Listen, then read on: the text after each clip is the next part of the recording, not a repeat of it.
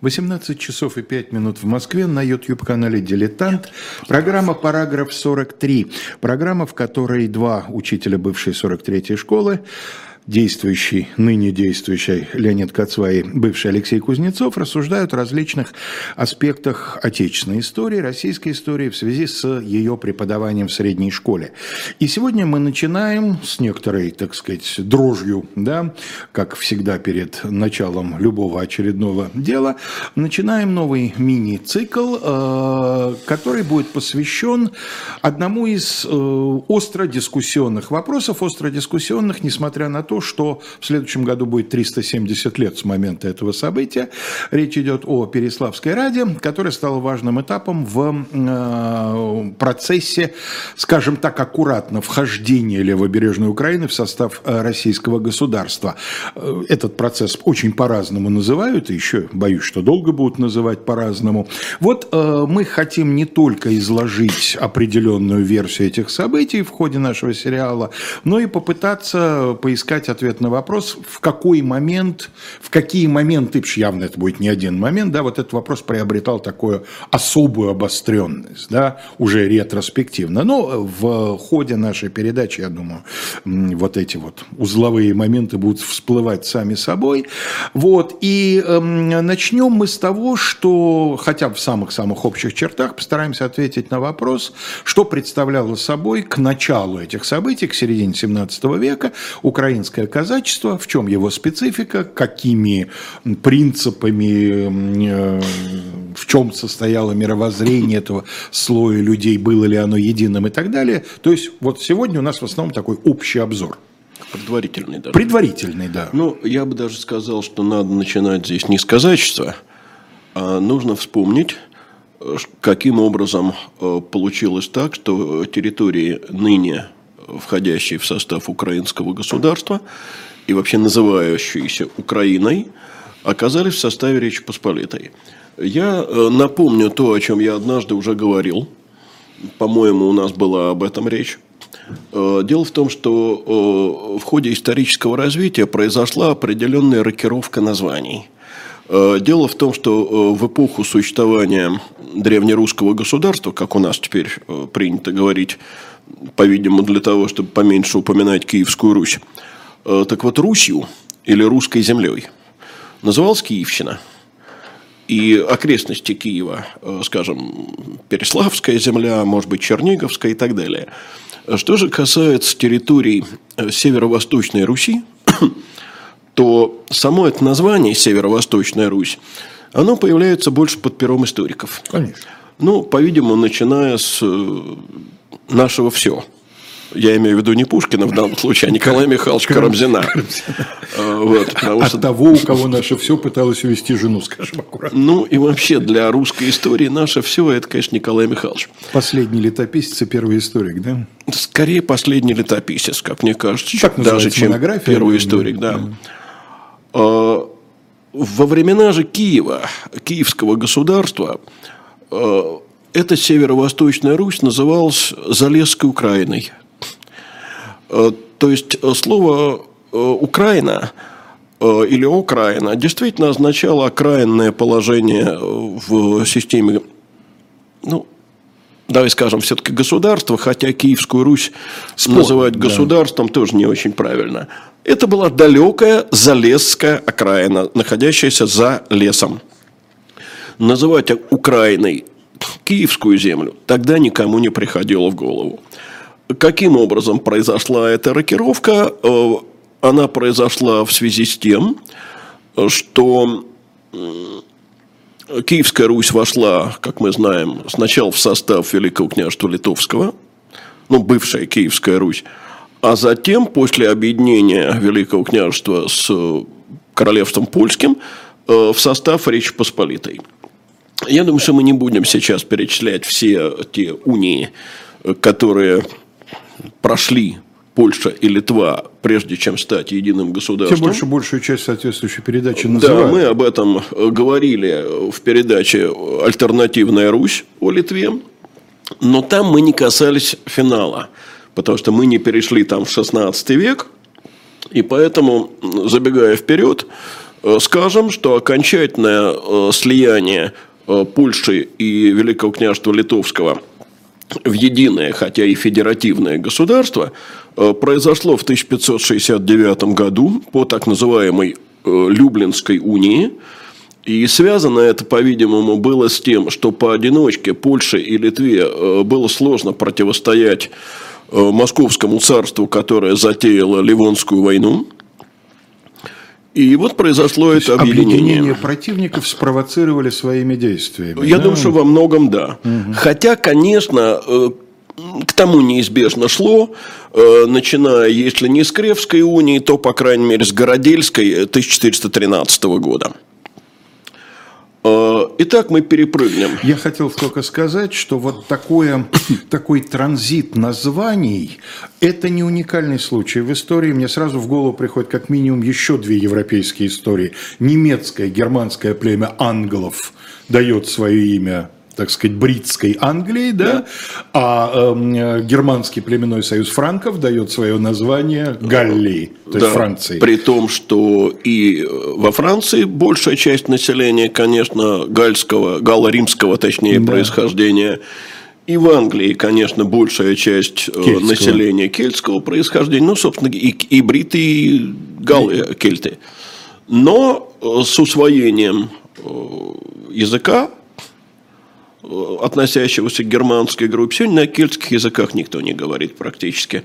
Э, в Ирландии... В Ирландии на гельском немножко. Ты знаешь, несколько тысяч человек всего, да. и в основном это пожилые люди. Э, валийский язык практически исчезает. Кентский умер последний носитель, ну вот, да, поэтому это немножко другая ситуация. Здесь же именно произошло вот такое, ну, именно рокировка названий – Украиной стал называться то, что было центром, а Русью стал называться то, что когда-то было окраиной. Э, Причем э, Украина вот в современном значении это именно Укра... окраина не русского государства, не московского царства ни в коем случае, а это украинные земли Речи Посполитой. Посполитой. Э, ну, да, наверное, сначала надо поговорить о казачестве, а потом уже, э, так сказать, о своего рода церковных э, делах. Э, значит, э, дело в том, что э, казаками, э, так же как и в России, становились люди разного происхождения.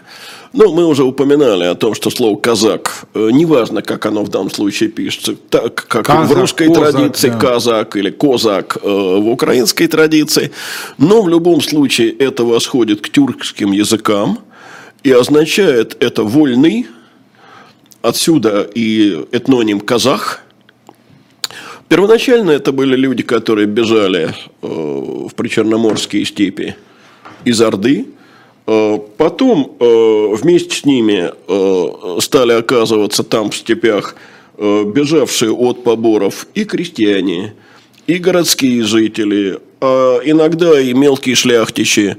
Дело в том, что вот дворянство украинское именовалось польским термином «шляхта». И, кстати сказать, шлихетство – это термин, который и к русскому дворянству применялся ну, Петр, да, довольно активно, руки, именно да. вот в Петровскую эпоху. А, а дальше получилось вот что. Вот эти степные пространства а, стали населять эти вольные, а, никому не подчиняющиеся люди, а рядом сосед. И этот сосед довольно воинственный. Я имею в виду, конечно, Крымское ханство. И вот э, власть сначала э, Великого княжества Литовского, а позже э, и Речь Посполитой из этих вольных казаков стали создавать своего рода военнослужилое сословие. И вот такие казаки. С функциями пограничной, преимущественно стражи. Да, да ну я это предпочитаю называть, ты знаешь, порубежным войском. Угу. Потому что рубеж это менее, как мне кажется, определенное. Ну, термин фронтир еще сегодня в науке довольно часто Можно употреблять термин фронтир, но он именно... Как неточная граница, а Понимаешь, а он область. именно, как тебе сказать, именно такой более научный, угу. он все-таки в обиходной речи встречается, Нет, не, встречается не так часто. Это правда, да. Вот. Ну, а поскольку моя практика, как ты понимаешь, связана с больше с обиходной речью в, в школе, Вот. Но, во всяком случае, мне кажется, это менее определенное нечто и, во всяком случае, не напоминает современные погранвойска. И вот эти казаки сочетали, с одной стороны, так сказать, охрану, вооруженную охрану государственных границ – а с другой стороны земледельческий труд. Этим, надо сказать, они довольно резко отличаются от казаков донских, потому что мы же помним, что на Дону войсковой круг очень быстро запретил э, земледелие. Именно для того, чтобы оно не отвлекало, да? Нет, я думаю, не, не ради Нет? этого, не ради того, чтобы оно не отвлекало, хотя ты знаешь, мне даже мысль такая в голову не приходил, хотя, может быть, я думаю, что это было связано... К вопросу о военных поселениях из нашей предыдущей передачи. Ну, это да. Но я думаю, здесь был другой мотив. Я думаю, что войсковой круг э, Дона очень опасался, что как только начнет земледелие, тут же начнется, так сказать, пожалование этих земель э, так сказать, государством, дворянству. Mm-hmm. И вот чтобы не было даже мысли об этом. То есть они боялись оккультуривания этих земель в сельскохозяйственном смысле, чтобы они не были введены в оборот? Ну, и... чтобы они не были привлекательные. Не повышалась их ценность. Да, для пожалований. Может и быть. поэтому они занимались э, скотоводством, преимущественно коневодством, ну, рыболовством, и вот это, собственно, было их основное мирное занятие. Угу. Там даже ремесел, в общем, особенно никаких не было. А что касается украинских казаков, они как раз вполне себе, как говорится, землю пахали. И вот таких казаков принято именовать городовыми. Э, при этом не надо думать, что э, тогдашний город это нечто напоминающее, напоминающее сегодняшний там город, ну пусть даже маленький, с 10-30 э, тысячами жителей. Нет, это городок, укрепленное место, где, может быть, э, жителей-то несколько сотен, ну, пара тысяч. То есть, это село, но отличающееся от обычного, привычного нам села наличием вот этого ну, укрепления, да? Да, более-менее укрепленное все-таки. Э, вот такие городовые казаки, ну, они составляли, собственно, войско, э, но э, это войско делилось, естественно, на полки, э, сотни, и, собственно, полковники, сотники и есаулы составляли верхушку этого общества, которое называлось старшиной – да, я поясню, потому что боюсь, что не все наши современники уже знают, кто такой Исаул, э, тем более, что, ну вот у меня, например, долгое время представление о казачестве, там, когда я был школьником, студентом первых курсов, формировалось, честно скажу, по знаменитому роману «Тихий дон». Ну, И там Исаул – это офицер, и, по-моему, даже, я даже, нет, врать не буду, не помню, Э, какой чин там считался выше, Исаул или сотник, но что-то сопоставимое. А первоначально Исаул – это знаменщик. Это, собственно ну, говоря... Ну, как и прапорщик первоначально, знаменщик, да? а не офицерский чин. Да, это, по идее, знаменосец. Но э, вот постепенно вся эта публика составила э, казачью верхушку, казачью старшину, а главой казачества был Гетман, выборный, которого утверждал э, в его должности польский король. И потихонечку стал происходить следующее. Э, представители старшины э, стали получать коронное жалование, причем это жалование могло быть как деньгами, так и землей. И потихонечку они стали превращаться тоже в шляхту. Мелкую, преимущественно, но все-таки шляхту. То есть в землевладельцев – при этом они сохраняли, что очень важно, православную веру. Ну, мы, кстати, знаем, что в Польше э, были и э, аристократические роды, э, вышедшие из православных, а принявшие католицизм очень не сразу. Достаточно вспомнить два таких рода. Ну, Вишневецких. Вишневецких, Радзивиллов и Острогожских. Острогорских. Острогорских сегодня будем вспоминать. Да. Вишневецких обильно вспоминали во время смуты, естественно, когда делали передачу. Понятно, да. Так вот, э, теперь э, надо вспомнить, что э, вот эти люди, которые получали жалования, э, они вносились в определенный список. Э, список это назывался реестр, и, соответственно, казаки назывались реестровыми – но э, к середине XVI века э, таких нет, не 16, а, конечно, 17 века, таких реестровых казаков было примерно 20 тысяч. Здесь надо сказать, что королевское жалование было не, не таким маленьким, оно было ценностью в глазах казаков. И казаки поэтому, в общем, претендовали на вхождение в реестр. Но Польша очень не хотела э, реестр, э, так сказать, бесконтрольно расширять.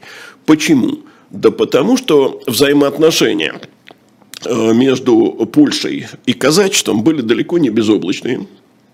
И, по-видимому, польское панство, польская королевская власть просто опасались, так сказать, включать в реестр и таким образом ну, так сказать, поддерживать слишком уж большое количество э, православных э, украинских крестьян, которые, научившись военному делу, в один прекрасный момент могли оказаться в стане э, польских врагов.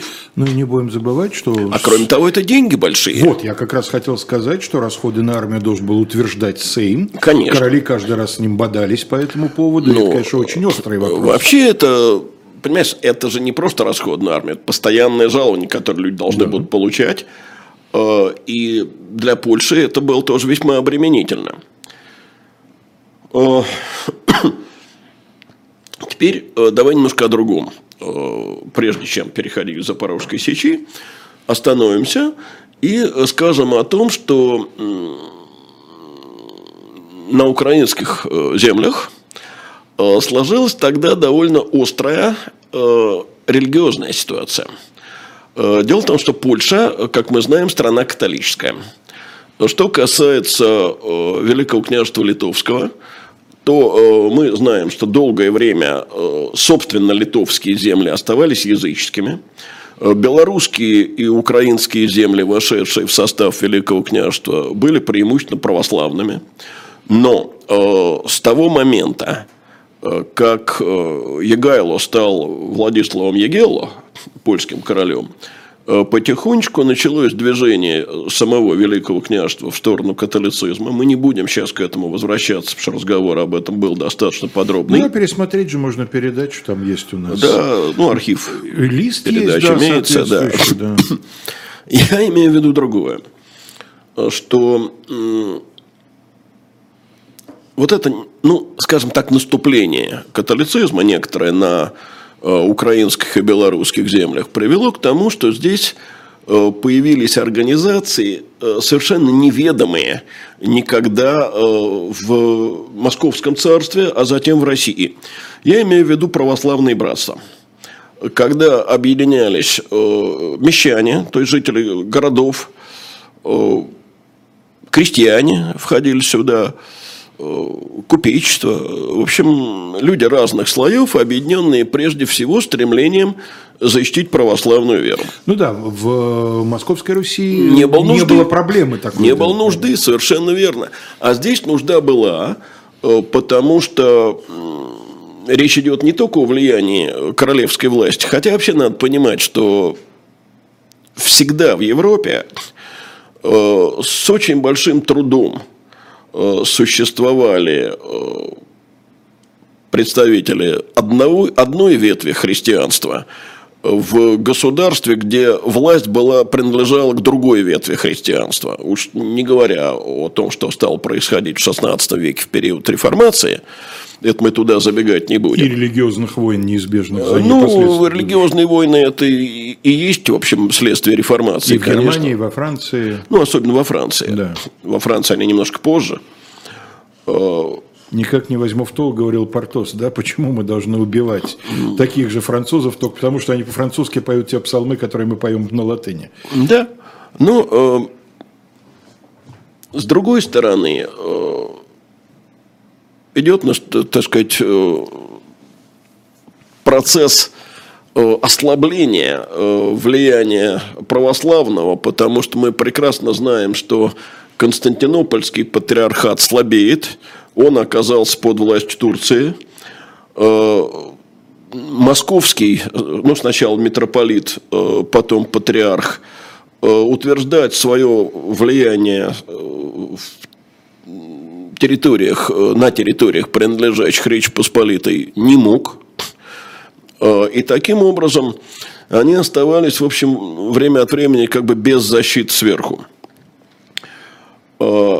И результатом этого стала Брестская уния, ну, движение к этой унии началось с 1592 года, а окончательно уния это была подписана, если я правильно помню, в начале 1596 года. Но там произошла вот какая история. Э, дело в том, что склонился к унии епископат, рядовые верующие, приходские священники, рядовые монахи. Многие были против – то есть решение политическое, а не догматическое да, на самом деле. Конечно. Решение было, конечно, прежде всего политическое. Догматику они при этом признали, а обрядность настоялись сохранить православную. Надо сказать, что вообще католическая церковь тоже не была в восторге от унии и предпринимала довольно много усилий для того, чтобы униатов перевести в прямое католичество. Э, главным защитником Термин униаты сегодня очень не любят, сегодня принято говорить греко-католики, но для того времени их так называли униатами. Тогда был такой термин. Греко-католики – это термин, который появился, насколько я понимаю, не просто в 20 веке, а во второй половине его и ближе к концу. Затрудняюсь сказать, когда он появился, да, но сейчас вот... Ну, во всяком случае, вот э, в литературе э, старой мы читаем об униатской церкви. Здесь надо еще иметь в виду, что на территории Киевщины и вообще на территории вот, украинских земель Великого княжества Литовского существовал тоже вызванное, по-видимому, вот этим отсутствием защиты сверху, э, своеобразный порядок. Этот порядок назывался протекторатом, э, когда ну, крупная местная знать, например, вот как те же князья острогожские, защищали православную веру. И между Константином Острогожским э, и епископатом, э, который склонялся к унии, был очень серьезный конфликт. Э, после смерти Острогожского роль вот этого протектора, если так можно выразиться, не взял на себя единолично никто, и эта роль постепенно перешла к казачеству. Каким образом? Ну, каким образом? Э, значит, вот... Э, Казаки назначили себя главными защитниками. Они да? не назначили себя. Не было такого вот э, акта, что mm мы назначаем себя ну, протекторами. Да, я имею в виду... А внутренне, ну, казачество было довольно влиятельной массой, вооруженной во многом массой. И поскольку вот этот религиозный вопрос стоял очень остро, католицизм, православие, уния, э, то э, ощущение необходимости защищать родную веру был, по-видимому, достаточно острым. Э, Причем, понимаешь, ну вот, если мы возьмем литературу, Тарасе Бульби это очень Нет, четко. я имею в виду литературу другое. историческую. Я имею в виду литературу историческую, причем о российском государстве, угу. о московском царстве и даже о московском государстве конца 15 века. Здесь тоже мы все время встречаем так сказать, необходимость защиты православной веры, но проблема в том, что здесь это было более верхушечным ощущением. Э, на уровень, э, так сказать, рядового горожанина или крестьянина вот эта опасность для православия, она, в общем, практически не переходила. Ну, что там, какая там была опасность? Ну, ересь. Э, вот ересь жидовствующих мы говорили, по-моему, о ней. Да, Московская, Новгородская. Да. Вот, э, а здесь была опасность реальная. И поэтому вот обострение этих э, православных чувств, оно, конечно, э, было, по-видимому, гораздо более серьезным, чем в российском государстве. Здесь я хочу еще об одном сказать. Вот когда я, так сказать, посмотрел материалы Брестской унии, я э, с изумлением обнаружил, что до сих пор э, в Википедии, в статье о Брестской унии, э, присутствуют сведения о том, что вот польские шляхтичи захватывали там, православные храмы, территории, на которых находились православные храмы, и сдавали их в аренду, в чем в аренду евреям, а те брали плату за каждое богослужение. Э, ну, то есть... И немножечко открывали там корчмы? Э, нет, про корчмы, надо сказать, не сказано. Но дело в том, что Николай Васильевич Гоголь, Тарас Бульба во всей своей полноте.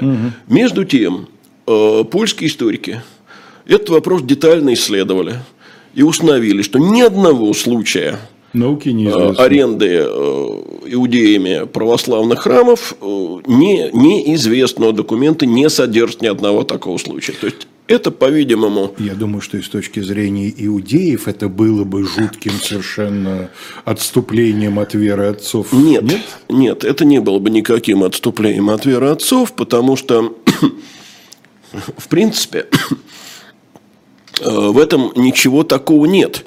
Э, они, так сказать, не служили там, не молились там. Для них это ну как? Чистый бизнес. Ничего да, личного. Мог быть чист, если бы был, то был бы чистый бизнес. И обосновать это, в общем, нетрудно. Потому что э, многие польские шляхтичи, которые проживать э, на Украине не хотели, а владень там имели, назначали действительно туда своих управляющих. Э, иудей управляющий был чрезвычайно такому шляхчу удобен, потому что он был чужак – он для казаков был э, чужак как абсолютный, для быка. потому что он и э, иноверец, он и инородец, и он э, говорит на другом языке. Поэтому такой э, управляющий всецело зависел от хана, и был, то есть от хана, от пана, от пана, и предан ему был, конечно, всей душой. Давайте на это, в, в этой мгновении остановимся, несколько э, десятков секунд потратим на рекламу.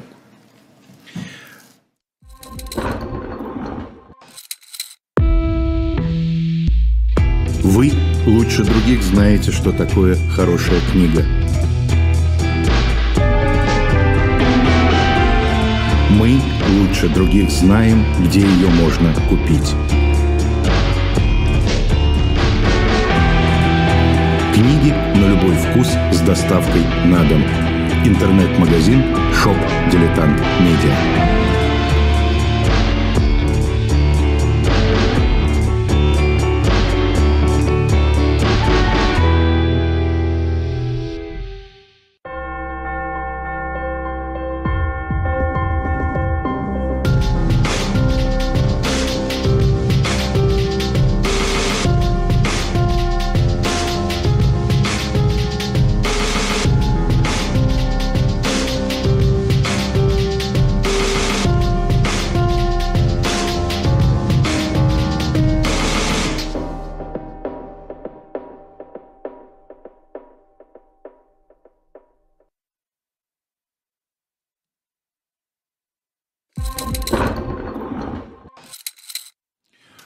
Um, мы очень стараемся подбирать рекламу таким образом, чтобы она все-таки хотя бы как-то, хотя бы отдаленно подходила к теме передачи. Но вот сегодня мы рекламируем издание, которое не как-то подходит, а прямо совершенно непосредственно имеет отношение. На сайте shop.diletant.media впервые сегодня эта реклама звучит, да, вот только сегодня э, размещены лоты. Появилось второе издание книги, которое называется «История Украины». Это, можно сказать, сборник, эм, так сказать, где разные периоды писали разные российские историки. Но вот мы с эм, Леонидом, когда перед передачей ознакомились со списком авторов, мы сказали, что мы можем горячо рекомендовать этот авторский коллектив, потому что это Игорь Данилевский, это Татьяна Таирова-Якулева, это Александр Шубин и это Сергей Мироненко. И это действительно серьезные историки. Вы можете там соглашаться, не соглашаться, вам может нравиться, не нравиться, но это не шпана, которая за деньги, так сказать, или иные какие цацки отрабатывает сегодняшний момент, это историки. Я бы выразился, конечно, вежливо, я бы сказал, что это не политически ангажированные люди. Ну, можно и так сказать. Вот. Э, мы остановились на том, что вот э, в э, католико-православном противостоянии был еще элемент вот с этими совсем да. уже пришлыми. К этому Да, прошу прощения, спасибо. Я заметил, несколько человек поправили. Острожские. Острожские, да, наверное, да, я оговорился. Угу. Но дело в том, что к этому сюжету нам, конечно, придется возвращаться э, к сюжету, связанному с э, еврейским населением Украины. Но вот управляющие евреи были довольно многочисленны, как, впрочем, и купцы, и ремесленники. Но вот случаев аренды православных Тем церквей... что сами казаки, как уже было сказано, ремеслом не очень хотели заниматься. Нет, казаки ремеслом совсем не занимались, но городские жители были. А вот случаев аренды церквей, э, я повторяю, не было, хотя э, в Тарасе Бульбе это э, описано с чрезвычайной, я бы сказал, стилистической яркостью. Угу. Ну, так вот, понимаешь, ситуация, когда пан католик, а крестьянин, там же не только казачество, крестьянства много на Украине, а крестьянин православный – это э, дополнительная неприятность, потому что определенный антагонизм между крестьянином и паном, он неизбежен. Потому что пан хочет взять с мужика побольше, ну, понятно. а мужик хочет заплатить поменьше. А когда еще выясняется, что э, пан на мужика смотрит сверху вниз, как на еретика, а мужик, в свою очередь, э, в адрес пана бурчит примерно те же самые слова, э, то это, конечно, дополняет им симпатии друг к другу, как нетрудно догадаться. И э, надо сказать, что в этой ситуации недовольные, в том числе недовольные казаки, потому что городовые казаки, я говорю, многие работают вот все они стекаются в сечь. Вот Запорожская сечь – это нечто заслуживающее особого разговора. Э, может быть, нам карту покажут сечи? Э, нам нужна вторая кость карта, такая вот, да, э, вот. Она достаточно схематическая, но тем лучше, меньше информации, легче в ней разобраться. Да. Дело в том, что вот на этой карте видна сечь в том месте, где она, собственно, появилась изначально, э, на острове Хортица на Днепре. Но э, Хортица была по территории невелика, там было тесно, постепенно сечь стала перемещаться, и располагалась она всегда, так сказать, на правом берегу Днепра, иногда в некотором отдалении от Днепра – и на одном месте она находилась всегда по нескольку десятилетий. Что в данном случае важно? Я не буду называть названия этих э, мест, это совершенно не, несущественно. Ну, то есть, сечь в данном случае аналог современного термина «военный лагерь». Да. Стационарный ну, военный ну, так лагерь. Так и есть. Да. Э, мы же знаем, что есть э, понятие засечных черт, угу. то есть укрепленных черт. Сечь – это вот… Укрепление. Так сказать, посекли Э, скажем, лес и построили укрепление. Вот сечевые стрельцы, тоже стрельцы, находящиеся в укреплениях. Э, но в данном случае речь идет не об этом. Речь идет о том, что э, Запорожская сечь превратилась ну, в такое своеобразное разбойное гнездо. Дело в том, что в отличие от городового казака – казак Запорожский не занимался никаким э, земледелием, и он вообще ничем не занимался, кроме военного дела. Более того, э, вот, скажем, казаки донские, они жили в своих хуторах и станицах постоянно, жили семьями. Но мы ведь знаем, что в Запорожскую сечь женщины не допускались могла появиться в виде исключения какая-нибудь, э, скажем, торговка. А, соответственно, раз туда не допускались женщины, то пребывание в сечи всегда было, что называется, вахтовым. Поэтому Э, вот я сказал, казак запорожский, в отличие от казака городового, сам в это время внутренне усмехался, потому что это на самом деле одни и те же одни люди. Одни и те же люди просто... В разные периоды своей жизни. В этом смысле очень характерен известный эпизод из Тараса Бульбы, когда он собирается сопровождать сыновей в сечь, жена пытается не пустить, и он там возмущенно произносит, чтобы я стал гречкосеем, вот это пренебрежение крестьянскому труду, оно в этом очень ну, четко Не будем забывать, что Бульба не просто казак, он казачий полковник. Это как раз вот та самая мелкая шляхта. Но я думаю, что в основе его, его амбиции общеказачья, а не старшинская. Да, думаю, что во многом старшинская, потому что старшина уже сама земледельческим трудом ну, не знаю, мне в этом кажется именно презрение не аристократа, а казака. И то, и другое. Ну, может. И то, и другое. А, значит, чем же в таком случае жила эта вольница? А жила она охотой, рыбной ловлей, а главным образом, конечно, набегами. А, Причем набегами в разных направлениях. Бывал на Крым, бывал на турок, бывало на Польшу. Вроде бы. Польские подданные. Но это такие своеобразные подданные. Не случайно я говорил о том, что Польша относилась к их вооружению с очень большой осторожностью. А, но и они кон... все-таки считали себя польскими подданными, а да? Куда же они денутся, если они сегодня в Сечи, а завтра они э, снова Просто на те, те же территории. Э, очень долго себя отказывались считать прямо подданными русского царя. И тем не менее подданство было. Донцы получали жалования. Э, Естественно, было, но вот на... Хлебом, порохом Так сказать, на публику они все время подчеркивали, что они люди вольные. Так вот, понимаешь, в чем дело? Э, в Сечи находятся польские подданные – Сечь сама по себе, как некая совокупность, конечно, Польша не подчиняется. И э, власть Польши э, на Сечь никоим образом не распространялась. Но я еще раз говорю, что это одни и те же люди. Сегодня ты в Сечи, а завтра э, на территории э, Украины в каком-то из городков и вполне можешь оказаться реестровым казаком и Польше служить. Как это, кстати, был с Хмельницким, о котором речь впереди.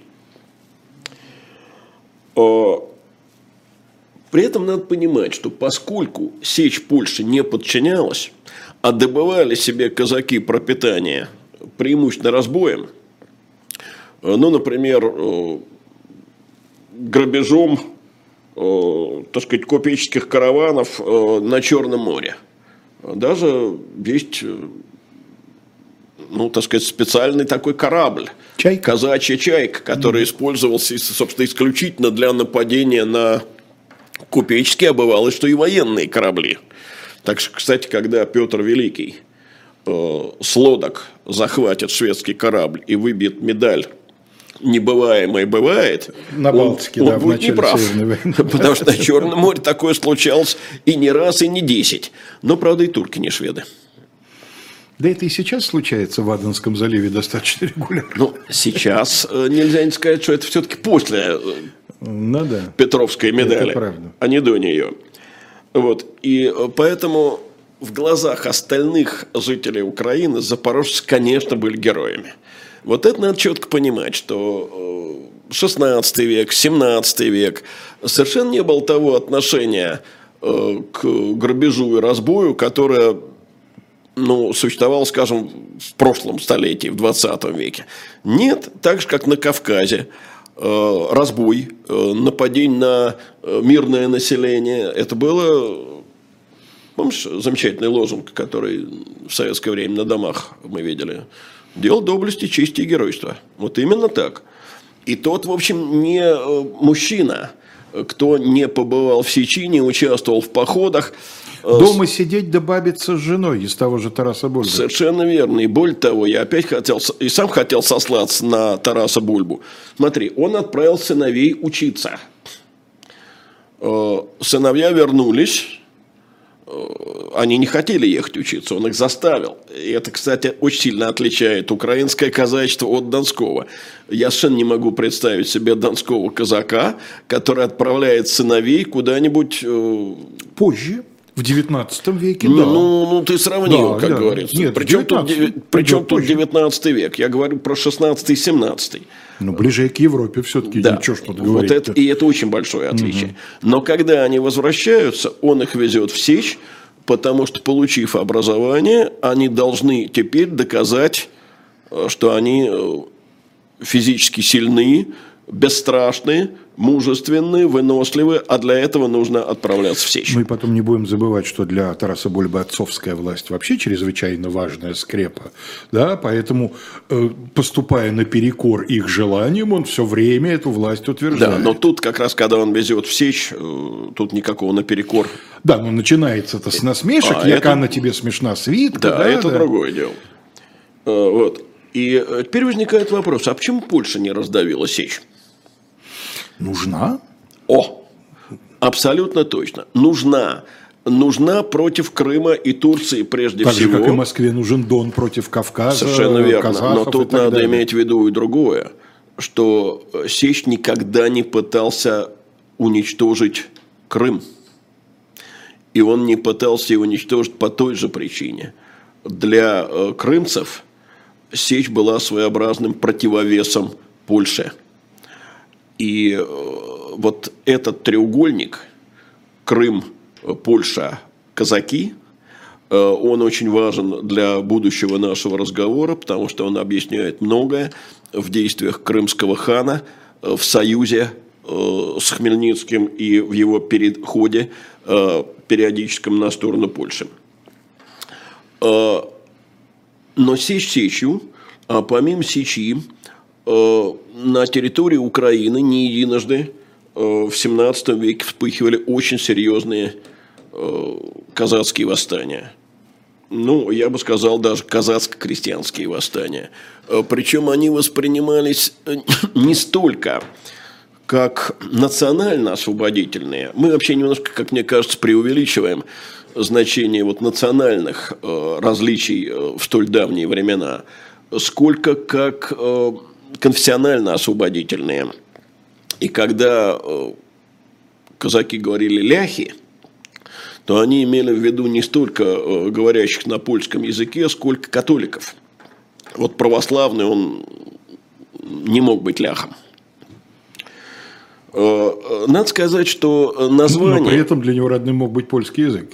Да, да? Если он То есть поля... православное население той же Хелмщины, например, а его там довольно много, не называли ляхами? Ну, думаю, что нет, конечно. Я тоже думаю, что Тем нет. более, что, понимаешь, э, вот э, сегодняшние границы между языками, они не были столь прочны э, в 16...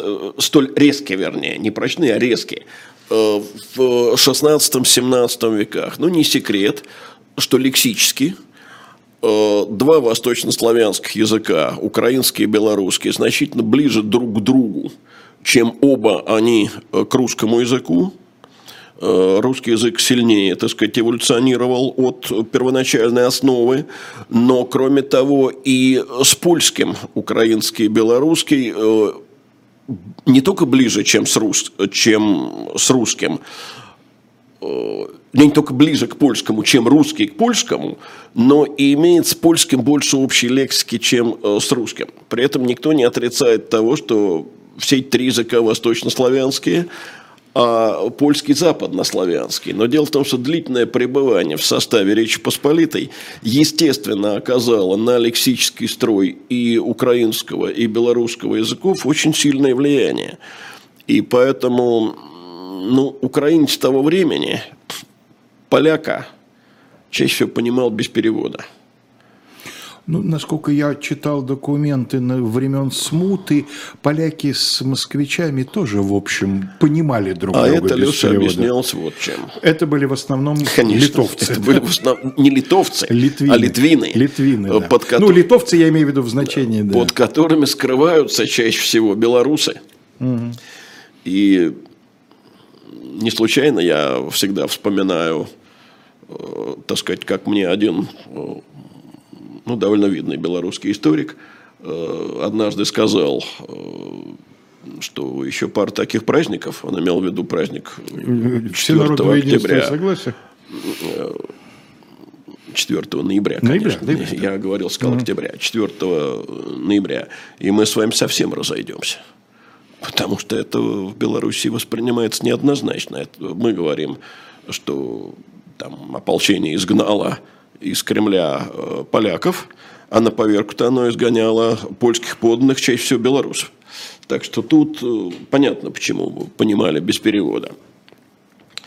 Э, ну так вот,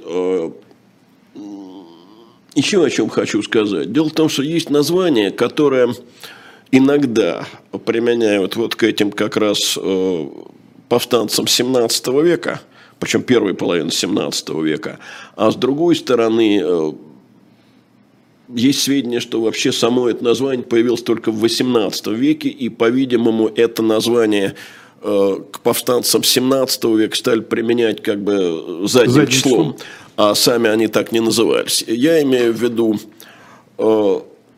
восстание 1630 года э, во главе с Тарасом э, Федоровичем, видимо, а может быть Федоровичем. Нет, думаю, что Федорович. Вот я тоже да, думаю, что Федоровичем. Белорусский вариант, скорее всего. Да, восстание 35 года во главе с Иваном Сулимой, восстание 37 года во главе с Павлом Павлюком.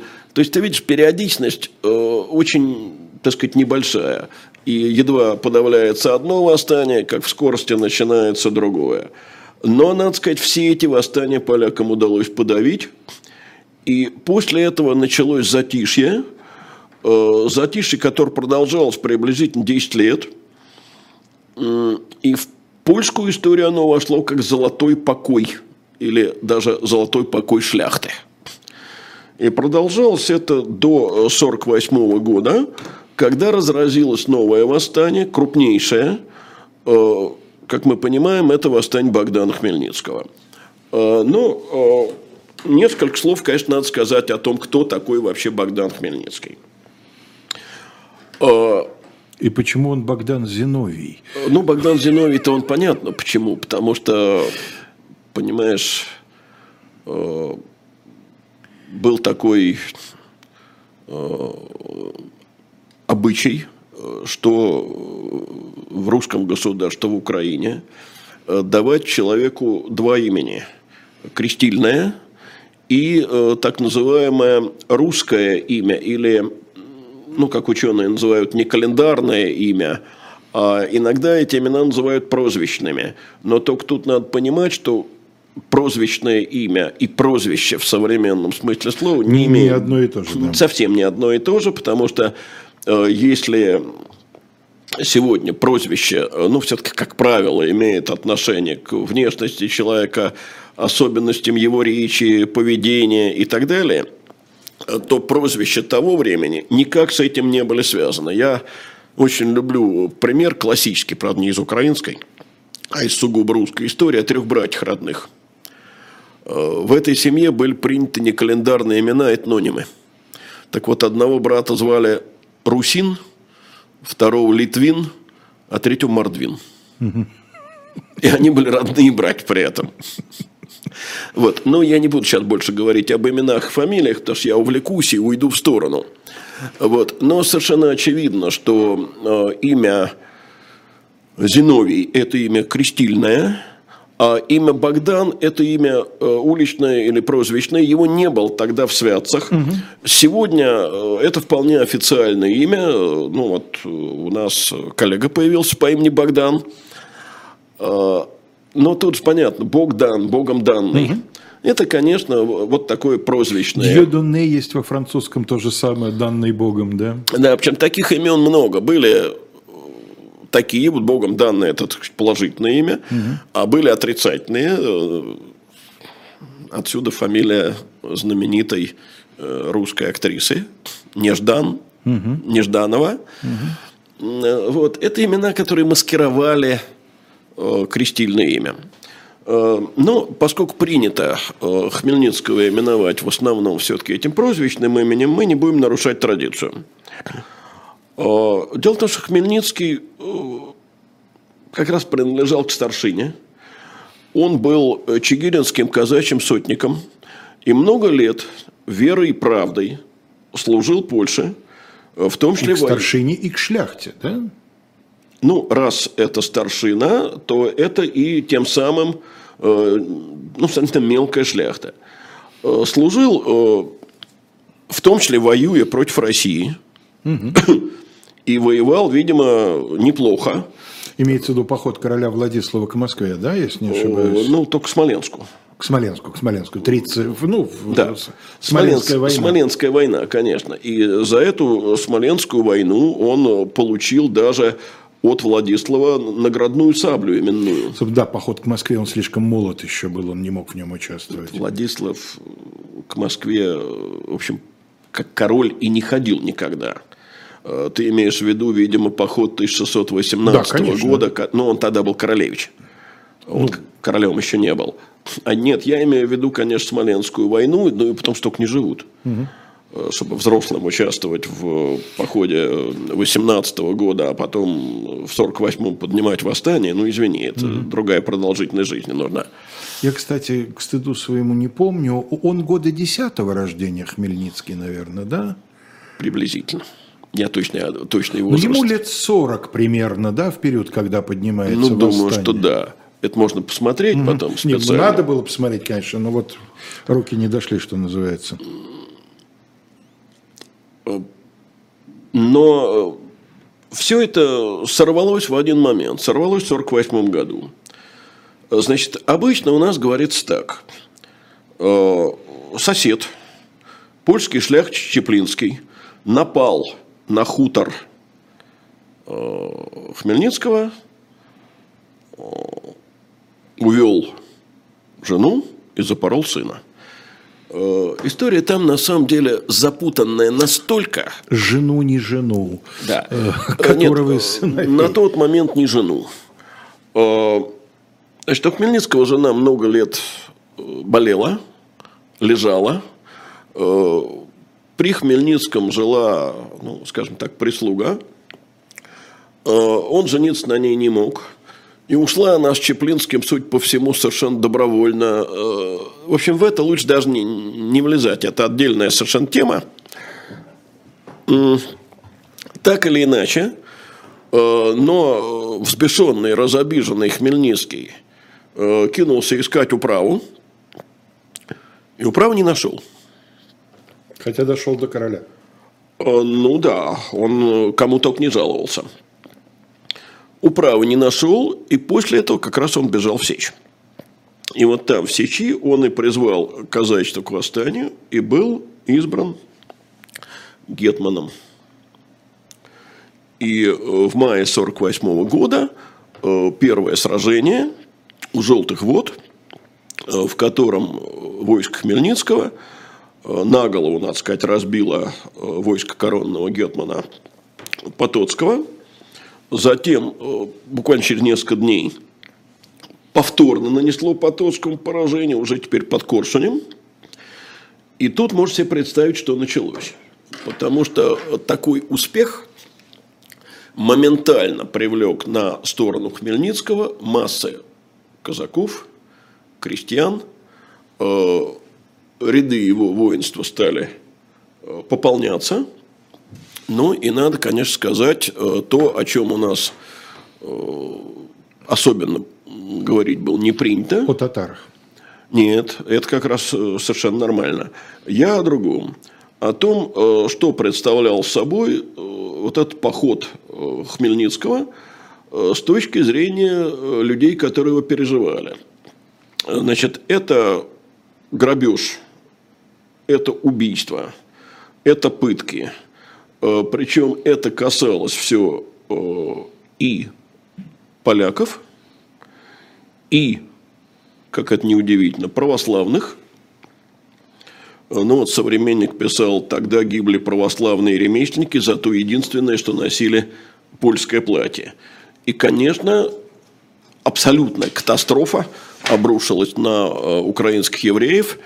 Ну, надо сказать, что до Холокоста – в еврейской истории Хмельницкий – это самая страшная фигура. Ну, к этому, я думаю, в следующей передаче да. еще вернемся. А, значит, уважаемые наши слушатели, в следующий вторник у нас передачи не будет. Я буду в небольшом отъезде, да. Но дело в том, что в 43-й школе наступают каникулы на самом деле, и наша передача уходит на каникулы. Вот. А, а через неделю мы, э, соответственно, вернемся и продолжим этот разговор. В ближайшее время вас ждет особое мнение. Айдар Ахмадеев беседует с Михаилом Касьяновым, председателем партии «Народной свободы» и премьер-министром России в начале 2000-х годов. В программе «Манни Токс» Маша Майерс будет, вот Евгения Кугана сегодня заменяет другой Евгений, тоже экономист Евгений Гантмахер. И в программе «Статус» классический набор Екатерина Шульман, которую российские власти считают иностранным агентом, и Максим Курников. Вот такая программа на сегодня. Всего вам самого доброго, спасибо за внимание.